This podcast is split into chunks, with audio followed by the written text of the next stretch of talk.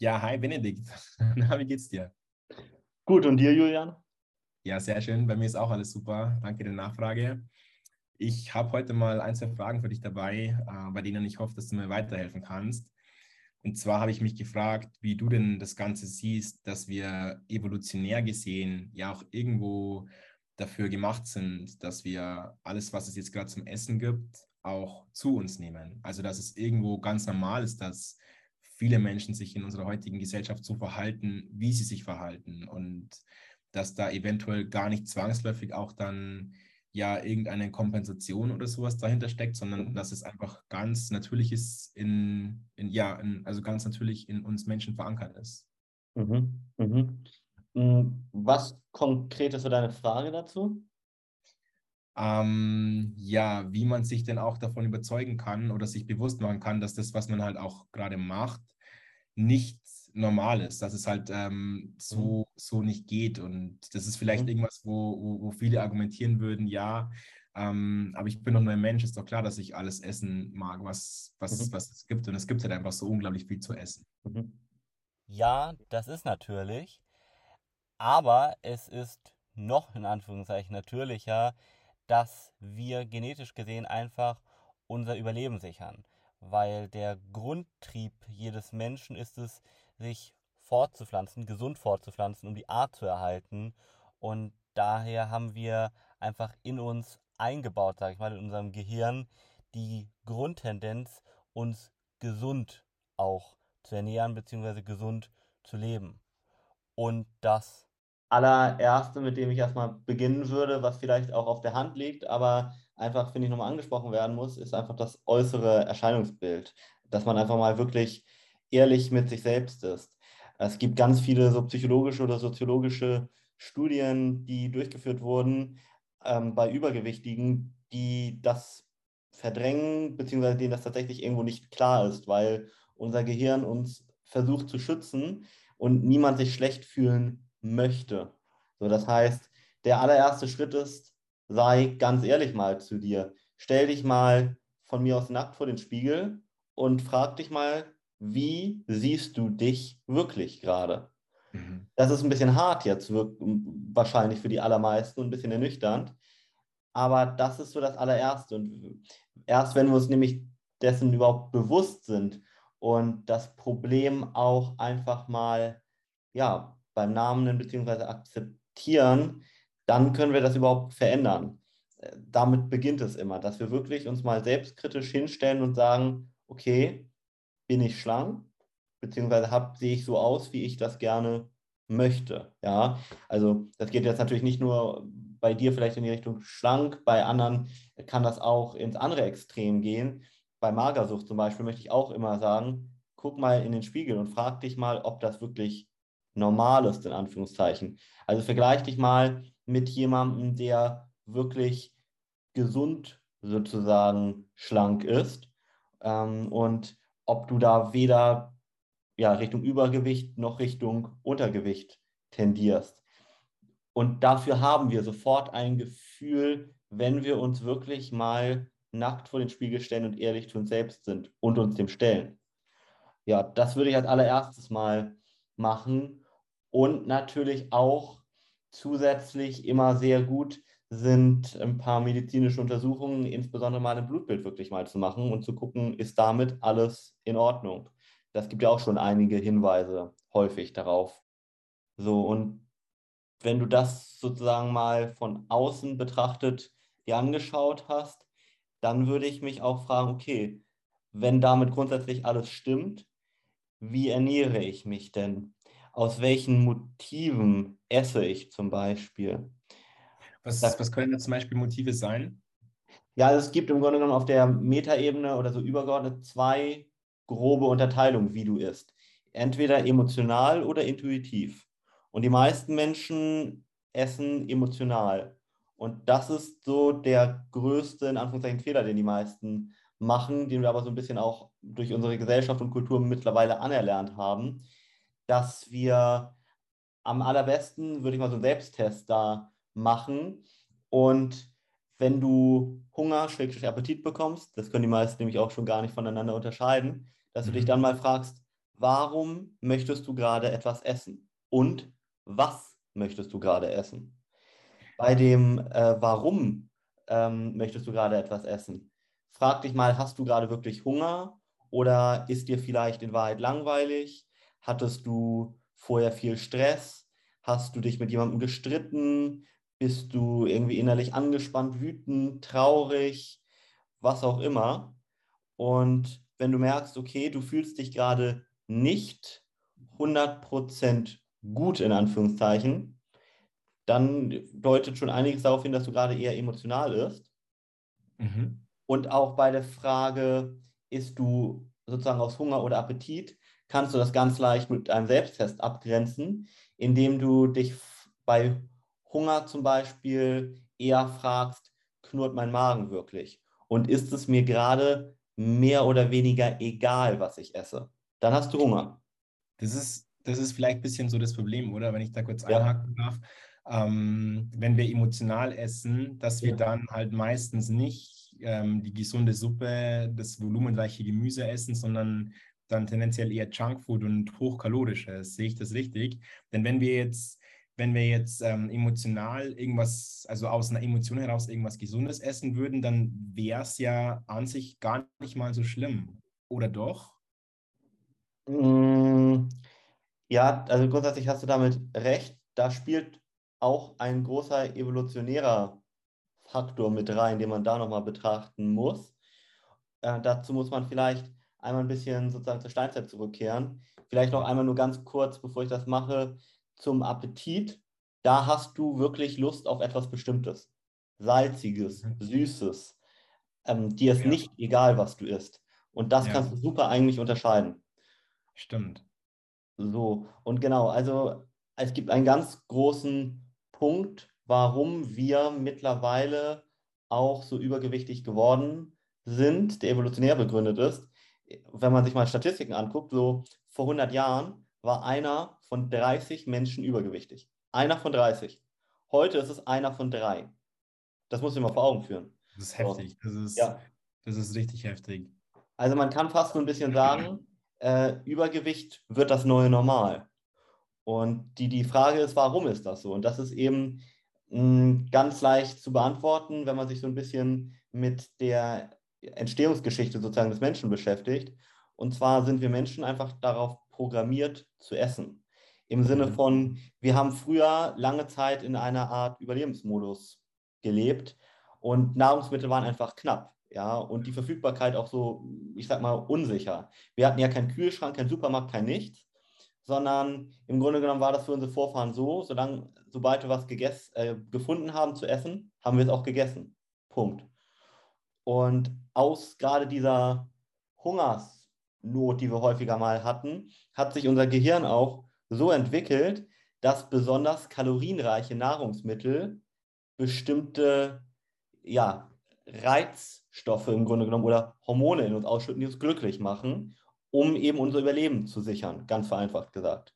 So. Das, das, ja? das heißt, da sind wir jetzt wieder bei dem, bei dem eingangs erwähnten, also bei der, bei der Initialfrage, ähm, warum denn dieses, dieses Essen dann äh, pathologisch ist. Da denke ich, muss man sich halt einfach äh, vor Augen führen, dass wir jetzt, 2022, andere Herausforderungen haben, wie eben damals noch in der Steinzeit und dass jetzt eben die Herausforderung ist, dass man sich eben selbst reguliert, wenn es ums Essen geht.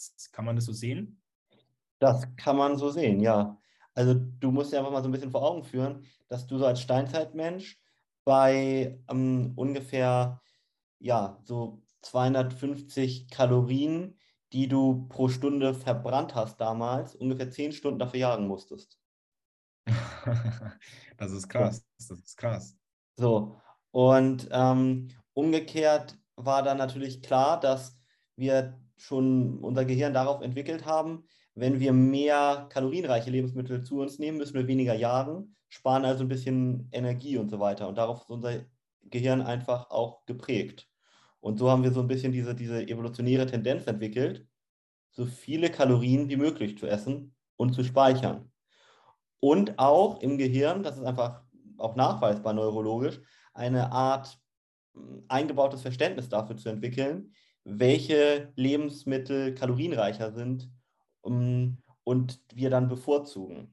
Also das mhm. kannst du dich auch mal wirklich selber fragen, was du eben auch schon getan hast. Wonach hast du häufiger mal Lust? Nach, keine Ahnung, einem Salat und Gurken oder eher nach irgendwie süßem, fettigen, kalorienreichem Essen? Ja, ja, die Frage, die tut mir ein bisschen weh. ähm, und, aber dafür kannst du gar nicht. Also guck dir mal Studien an kleinen Kindern an zum Beispiel. Ähm, mhm. Da wurde den Kindern eine Banane oder Beeren vorgesetzt und sie konnten sich entscheiden, was sie davon essen. Mhm. Die haben die. Banane genommen. So, weil, äh, nicht weil das besser schmeckt, sondern weil es einfach mehr Kalorien hat und unser Gehirn unser Überleben damit sichern will. Spannend. So, und das war Jahrtausende lang notwendig, alles gut. Mhm. Aber heute ist das ein Problem, weil ja. wir haben keine Knappheit mehr, sondern wir haben einen vollen Kühlschrank, wir haben Supermärkte, die teilweise 24 Stunden offen haben. Und dann kommen auch plötzlich, das hatten wir früher auch nicht, diese ganzen verarbeiteten Lebensmittel dazu. Welcher ja. Steinzeitmensch hatte denn Schokolade? Käse, keine Ahnung, Schinken, Speck, äh, was, Kekse, Kuchen, die einige hunderte, tausend Kalorien haben können. Und ja. das beides führt dann genau zu diesem großen Problem, ja, weil unser Gehirn und unser Körper einfach darauf programmiert ist. Aber wir heute eben so ein Überangebot haben. Das ist wirklich das Problem.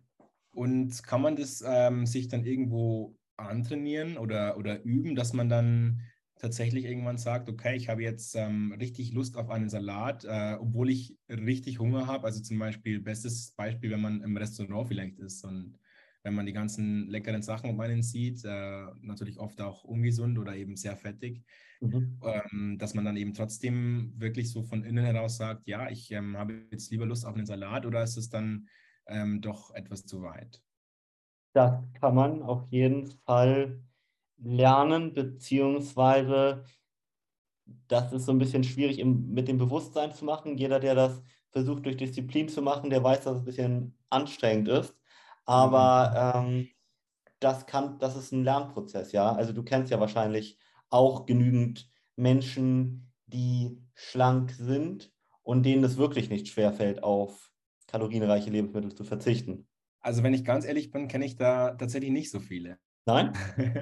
nee, vielleicht also in meinem Umkreis, in meinem Umfeld sind vielleicht viele Menschen ja entweder ein bisschen gesegnet, dass sie essen können, was sie wollen, ohne dicker zu werden, oder sind ähm, auch ein bisschen dicker vielleicht. Ja. ja. Also.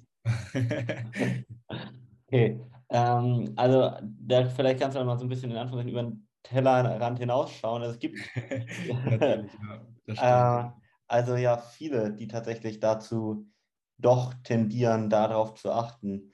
Vielleicht muss man da ein bisschen das, das Umfeld mal wechseln. Man neigt ja auch dazu, das ist ja auch gar nichts Schlimmes, sich Menschen zu suchen, die gleichgesinnt eher sind, weil man sich damit Total. identifiziert. Mhm. Ähm, aber also gibt genügend Leute, kann ich dir mal so umgekehrt sagen, denen das tatsächlich leicht fällt. Geht aber auch ins negative Extrem. Also ich kann nur wieder Stichwort Magersucht sagen, ja, wo du dann wieder zu sehr darauf achtest. Also da musst du wirklich die Balance in der Mitte finden. Und du weißt das ja genauso gut wie ich.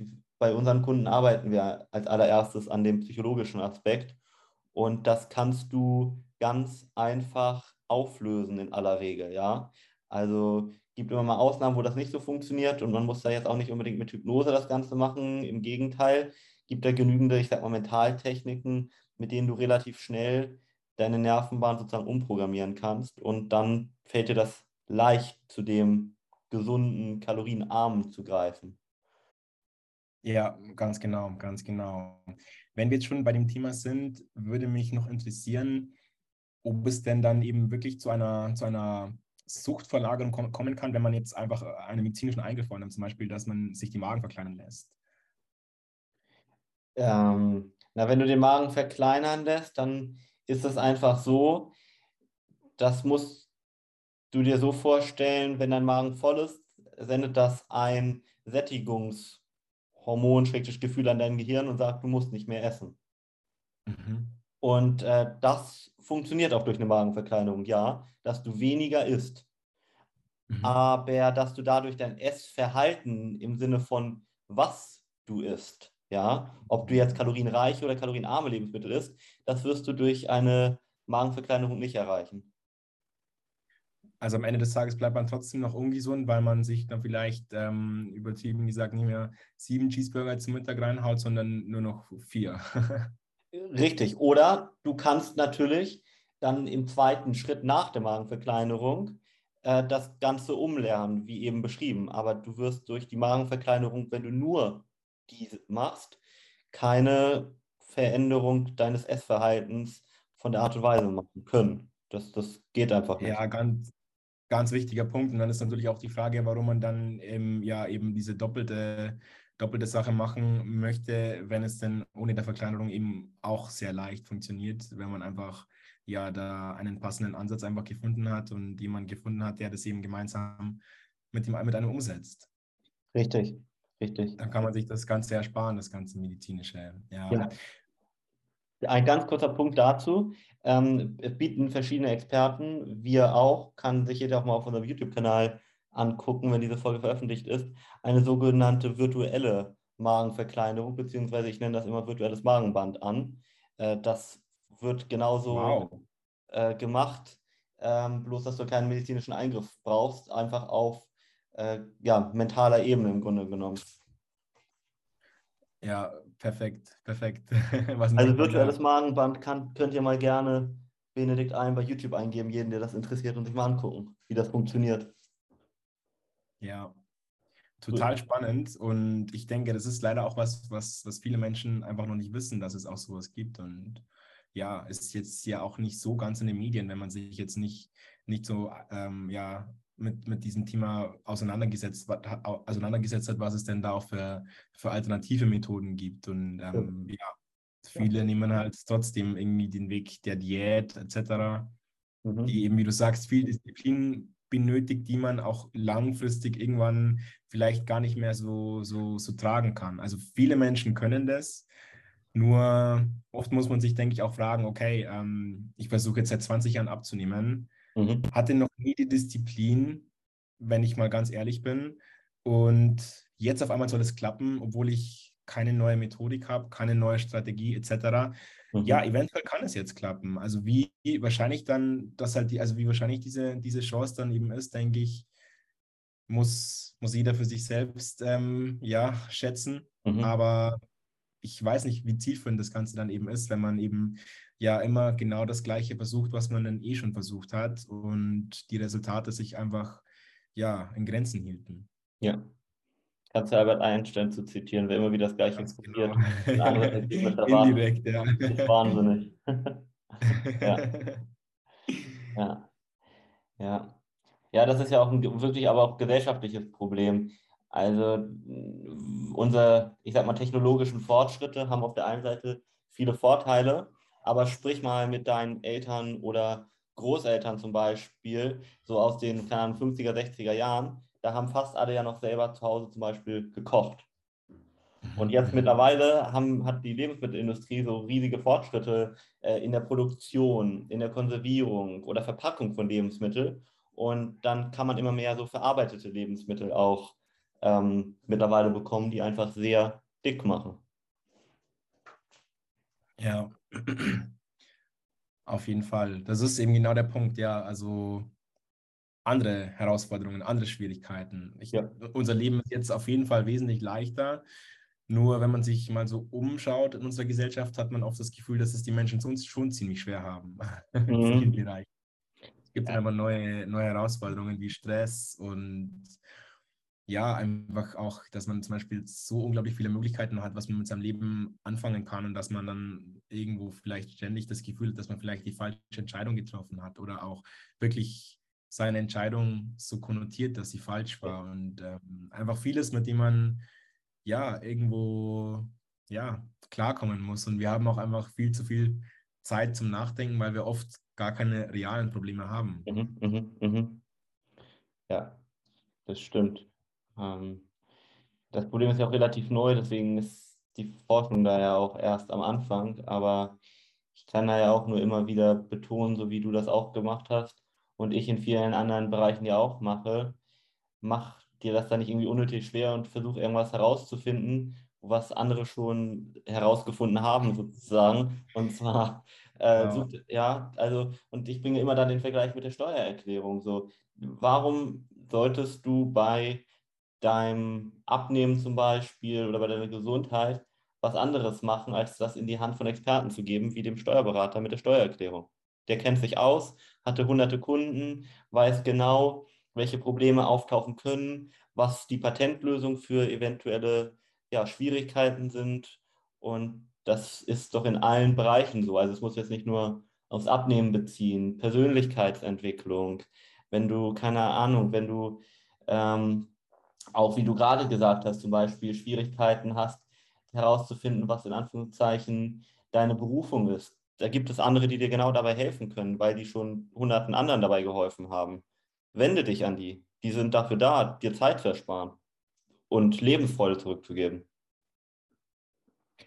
Genau so ist es. Und da ist es, denke ich, eben auch genauso, wie du vorher gerade gemeint hast, dass, dass viele, viele Herausforderungen noch ziemlich neu sind, dass es viele Entwicklungssprünge auch gab und ähm, dass ja eben auch Psychotherapie zum Beispiel, dass es ja auch ähm, dieses Feld noch, noch nicht so lange gibt. Also Psychologie als Wissenschaft gibt es circa 150 Jahre. Und was, was wir hier machen, sind ja natürlich auch alles psychologische Ansätze. Und ja, wie man so schön sagt, äh, moderne Probleme erfordern moderne Lösungen. Ja, ja, 100 Prozent. Ja, ja. Mhm. Ja, ich danke dir vielmals. Du hast mir sehr weitergeholfen und äh, ich bin mir sicher, unseren Zuhörern, Zuhörerinnen ganz genauso. Und ja, wünsche noch einen wundervollen Tag. Bis dann. Dankeschön und sehr gerne.